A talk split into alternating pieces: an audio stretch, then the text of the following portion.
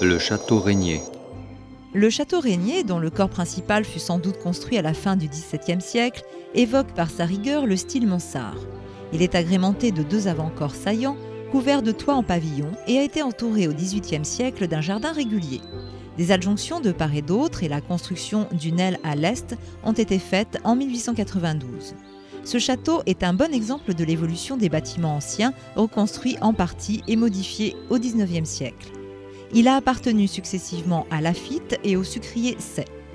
Des religieuses y installèrent ensuite un pensionnat jusqu'en 1905, date à laquelle la propriété fut rachetée par le comte Joseph Charles d'Estienne d'Orve, directeur de la maison des graines Villemorin et époux de Caroline Julie l'évêque de Villemorin.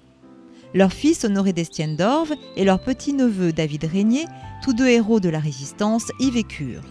Leur neveu, Antoine de Saint-Exupéry, y fit de nombreux séjours. Ce château, découpé en appartements privés, ne se visite pas.